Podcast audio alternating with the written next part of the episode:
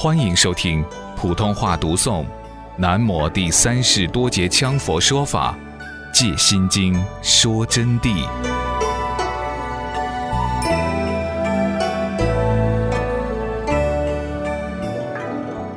现在接着说般若正题啊，刚才讲到了幻化的关系了，物质与精神之现象亦属五蕴构成，若无五蕴，则无众生轮回。就是说，物质啊，就我们这个身体啊，它跟精神现象呢，同样属五蕴构成的。如果无五蕴，则无众生的轮回，世界万物现象存在，就连世界万物现象都不存在了。因此啊，物质也好，我们现实所看到的东西也好，精神现象也好，都是五蕴显成的。都是色受想行识显成的。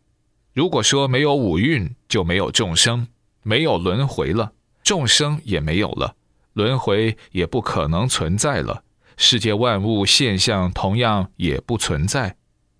但是五蕴现象也好，物质现象也好，都是相应于自己的行运因果之业而所显现。说到这里，又要稍加两句。因为前面所补之题还没有书归正传的，这里又说一切现象所反映到具体的行运境界之中，所做的造一切行果之业，最后显成其实相。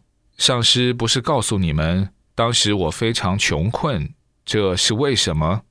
因为我是一位非常普通的惭愧修行人，可以说今天在座的同学。很多都比我根气好，你们是大根气，我的根气一般化，因此没有福报。像这样可怜巴巴的我都能一行成功，你们就更不在话下了，轻易就超过我了。所以说，只要真修行，什么人都能成就啊。还是话说正题吧。那么后来我明白了，我就专一在这方面注意修持。果然，行持一变，境界就变了；境界一变，福报大变。为什么我的福报变了？首先，第一个，我突然之间在书画上一两页啊，就突飞猛进，就画出了很多作品。那么这些画在新都宝光寺是挂一张卖一张，那时候就是齐白石的画。也只能卖上一千多元一张吧，我没有名气，是凭意境卖的，只能卖两百多块钱一张，但是我半天就可以画一张，所以我这个福报啊，就比一般拿工资的人要高的太多了。记得我的工资才四十六元人民币一个月，不到半年的时间，我的画就涨到五百块钱一张了。那么我又继续修。这个钱拿来干什么了呢？宝光寺叫我去取，我说不要了吧。我说卖了钱了，你们想干什么就干什么，想建庙宇也好，想发福利也好，去救灾扶贫也好，都拿去吧。我从来没有取过一分钱，这就是我当时的情况。越是这样，我的艺术愈进步快。后来突然之间。就能信手挥来，用脚能画，用手能画，用舌头能画，乃至于闭着眼睛、蒙着眼睛，我都能画画。我在这里不是给同学们乱讲的啊，我们这儿里面有好多个同学都看到过，是不是啊？朱同学答是。所以说，我想这也就是行持到一定的时候。佛菩萨自然开了般若的智慧，就会得来应有的果实。那么，在前几年当中呢，我就把所有挣的钱、所有找到的，乃至于工资积累下来的，都拿去帮助贫困了。结果我照常是一个穷困人，我的床和被盖都是烂的。有一次，为了给火灾户捐赠做救济，我把衣服拿去了。结果第三天穿在身上的衣服污染了颜色。当我去找衣服换时，才发现全部都捐完了。临时无法之下，只得卖了一张画，领了钱，买了换洗衣服。这就是我在宝光寺卖画领钱的第一次。所以我要告诉你们，利益他人就是修行的一部分。由于有了这种想法，福报就更是大涨。在八四年左右，书画进步就更快了，就成了一种辅导能力非常强的人。我的学生只要来跟我学上三四个月，就能成为一个有相当水平的艺术家，他们的作品就能在国际上销售。包括美院有些教授的儿子都亲自送来请我教导，教了以后马上考中央美院不在话下。我说的是事实，其中有一个就是我们的王秘书晓得的，是不是啊？王英凡答：是一个在青年路那儿。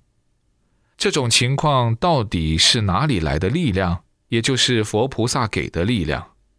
那么八六年的时候。办展览又开始了，那个时候我的画就非常厉害了，就到了六七千块钱一张到两三万块钱一张了。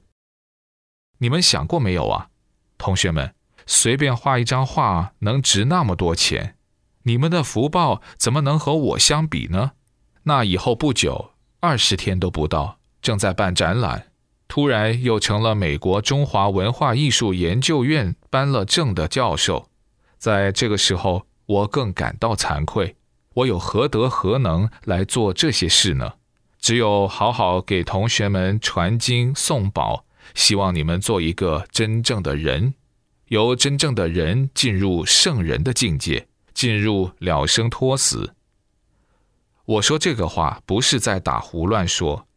上师今天不是在这儿讲法的时候吹嘘自己，我不是，我没有半点这方面的含义。我是证明事实如此，佛法必须以行去换。由于建立了这么一种境界以后，世界文化大会拿我的论文和书画去评选，现在又把我评成了整个东南亚的东方艺术大师，十年一度的大师。我还在睡梦中，什么都不知道的时候，大师的勋章就已经发来了。这也是佛菩萨给我无限的能量。刚才讲得很清楚了，在这儿吹嘘自夸吗？不，希望同学们不要有这个认为。我是告诉你们，你们同样能成大师，因为你们智力根气都比较高，只要你们好好修学，就能得到。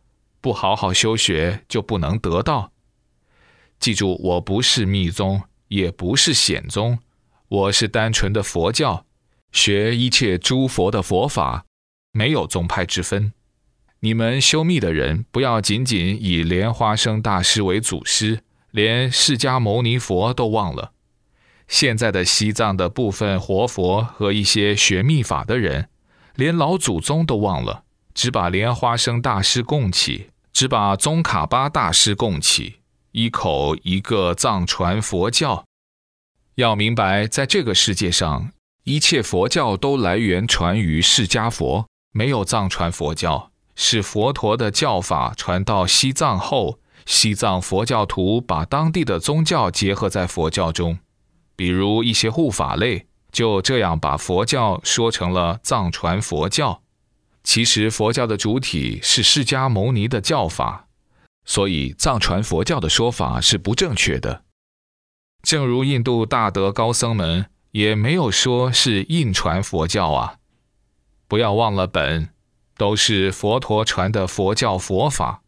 除了佛陀，祖师没有能力创造佛法的，竟然说成是宗派祖师的佛教，还理直气壮。莲花生大师。宗喀巴大师固然是祖师，但是一定要弄清楚，真正的佛世迦世尊是不能忘的。在这世界，他是第一位，然后才是我们的本尊祖师。我是当上师的，我就不能说上师又如何重要了。在这里啊，我刚才讲的，我想请同学们印证一下。如果上师是虚伪的，请同学们提出。如果说不是虚伪的，也请同学们证实一下。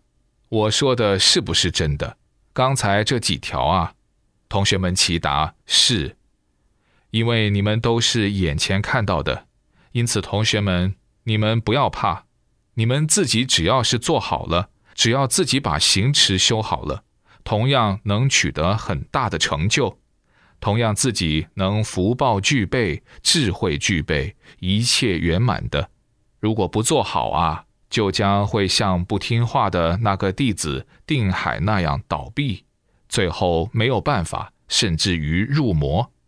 这不是在吓你们，你们只要下来以后，好好向光分他了解一下，你们就知道了，就会知道定海到底走入什么样的下场。我就不想多去说了啊。学佛修行要脚踏实地，一步一个脚印的去用功。上师是这样说，是这样做，但是我做的很不好，我自己今天诚恳的。以惭愧的心理给同学们做一个实相性的忏悔，我还要好好的努力，点滴不移的做起，要超过历代的祖师，这是我的自信，超过他们，不超过他们怎么行呢？前天有个同学就说：“上师，你都超过了他们了。”不错，这点这个同学说的是真实不虚，有的地方超过。有的地方是不如他们的，确实不如。比如说，他们环境条件有些福报，他们穿的衣服比我特殊，所以说他们度生方便已经超过了我。什么方便呢？这个方便就是度生方便，就方便法门的方便啊，是这么一个意思。但不管站在什么角度，只要能为众生做出应有的利益。我们就尽量的去争取做。说去说来，上师还是得抱着一个惭愧的心，和同学们共同去争取，争取最大的成就，争取走上至高无上的涅槃圣境。